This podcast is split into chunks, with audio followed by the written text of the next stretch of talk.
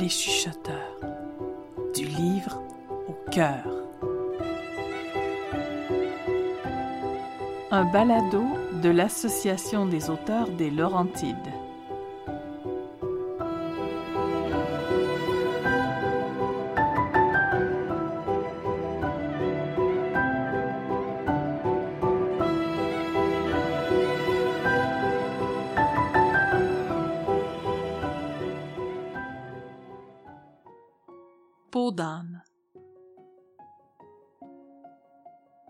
Il était une fois un roi qui avait une femme charmante et une fille aussi bonne que belle. La richesse régnait dans son palais, car il possédait un âne si étrangement formé par la nature que chaque matin on recueillait des louis d'or sur sa litière. Or, la reine tomba gravement malade, et avant de mourir, fit jurer au roi de ne jamais se remarier qu'avec une femme plus belle qu'elle-même. Au bout de quelques années, le roi annonça son désir de prendre une nouvelle épouse. Ce n'était pas chose facile, car celle-ci devait avoir obligatoirement plus d'attrait que sa première femme. Seule la jeune princesse répondait à cette exigence. Lorsqu'il lui fit part du serment que la reine lui avait imposé, elle ne voulut pas en croire ses oreilles. Puis elle fondit en larmes et alla trouver sa marraine, une fée admirable qui habitait une grotte de nacre et de corail. La fée lui dit aussitôt Mon enfant, je sais ce qui vous amène, mais suivez mes conseils et vous serez sauvé. Feignez de consentir, mais exigez d'abord du roi qu'il vous donne une robe couleur du temps. Je suis sûr qu'il lui sera impossible de la faire fabriquer. En rentrant au palais, la princesse fit part de son désir à son père, qui manda en toute hâte les plus grands tailleurs du royaume. Ceux-ci s'exécutèrent et apportèrent la robe qui était du plus beau bleu de ciel, avec une ceinture de nuages. La fée dit alors à la princesse Demandez donc à votre père une robe couleur de lune. Le roi fit venir son brodeur le plus habile et lui demanda de faire une robe dont la splendeur serait égale à celle de la lune. Quelques jours plus tard, le brodeur apporta la robe couleur de lune. Elle était si belle que la princesse elle-même dut l'admirer en dépit de sa peine. La fée lui conseilla alors de demander une robe couleur de soleil. Le roi commanda donc à un riche bijoutier une robe faite d'un tissu d'or et de diamants, et peu de jours après, cette robe dont l'éclat égalait celui du soleil fut offerte à la princesse. La fée donna aussitôt à sa filleule ce conseil. Demandez à votre père la peau de cet âne qui, tous les matins, lui donne tant de pièces d'or. La folie du roi était si grande qu'il ne recula même pas devant cet énorme sacrifice. Voyant qu'elle était impuissante à sauver la pauvre petite princesse, la fée prit le parti d'ordonner à sa filleule de s'enfuir. En même temps, elle lui remit une cassette et lui dit Vous mettrez dans cette cassette vos robes couleur du temps, couleur de lune et couleur de soleil. Je vous donne ma baguette dont vous vous servirez pour avoir la cassette lorsque vous en aurez besoin. Pour vous enfuir du palais, habillez-vous avec la peau de l'âne afin qu'on ne vous reconnaisse point.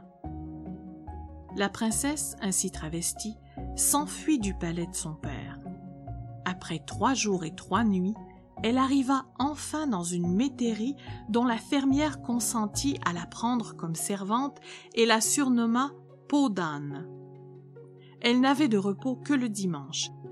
Elle s'enfermait alors dans sa chambre, touchait le sol de la baguette magique que lui avait prêtée sa marraine et prenait dans la cassette qui se présentait à elle ses plus riches parures. Tantôt elle s'habillait de la robe couleur de lune, tantôt de celle dont l'éclat lui rappelait celui du soleil, tantôt de cette troisième toilette qui semblait reproduire si parfaitement la pureté merveilleuse d'un beau ciel d'azur. Or, cette métairie appartenait à un puissant roi. Son fils, qui allait souvent à la chasse, s'arrêtait dans cette ferme pour s'y reposer. Le prince, errant un jour à l'aventure, passa devant la chambrette de peau d'âne. Par hasard, il mit l'œil à la serrure.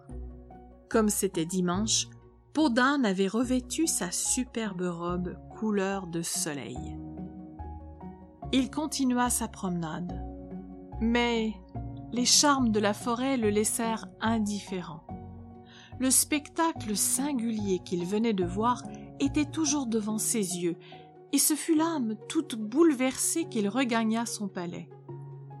Il devint triste et se mit à se consumer de langueur pour elle. Sa mère, qui le voyait dépérir, le pressait un jour de goûter un gâteau succulent. Mais le prince répondit qu'il n'en mangerait que si peau d'âne lui confectionnait le même.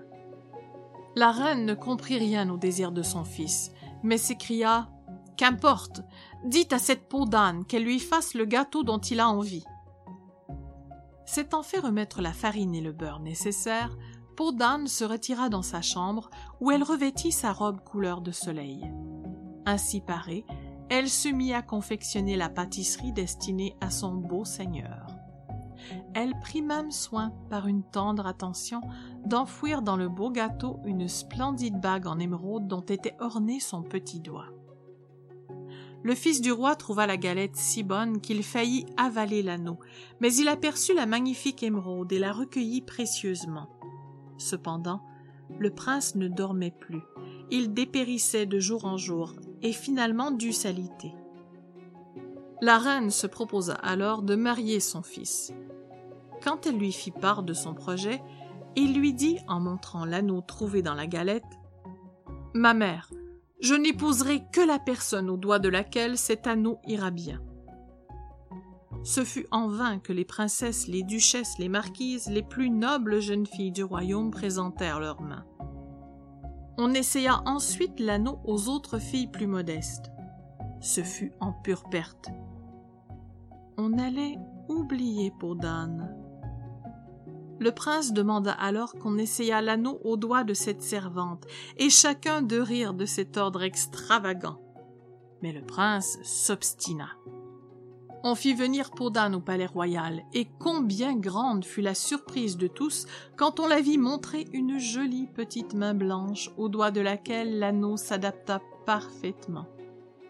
Alors, sa peau d'âne glissa de ses épaules et elle apparut, belle comme un astre, vêtue de sa merveilleuse robe couleur de soleil.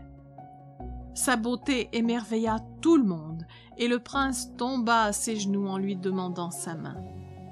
Le mariage eut lieu dans le plus bref délai. Le roi, père du prince, qui entretenait des rapports amicaux avec tous ses voisins, résolut d'inviter à la cérémonie les rois de tous les pays environnants. Ils vinrent nombreux de tous les côtés. Et c'est ainsi que le roi, père de peau d'âne, assista au mariage de sa fille, tout heureux de voir le bonheur du prince et de la princesse. La fée marraine de peau d'âne, assista également au festin, et dans tout le pays furent données de superbes réjouissances plusieurs jours durant.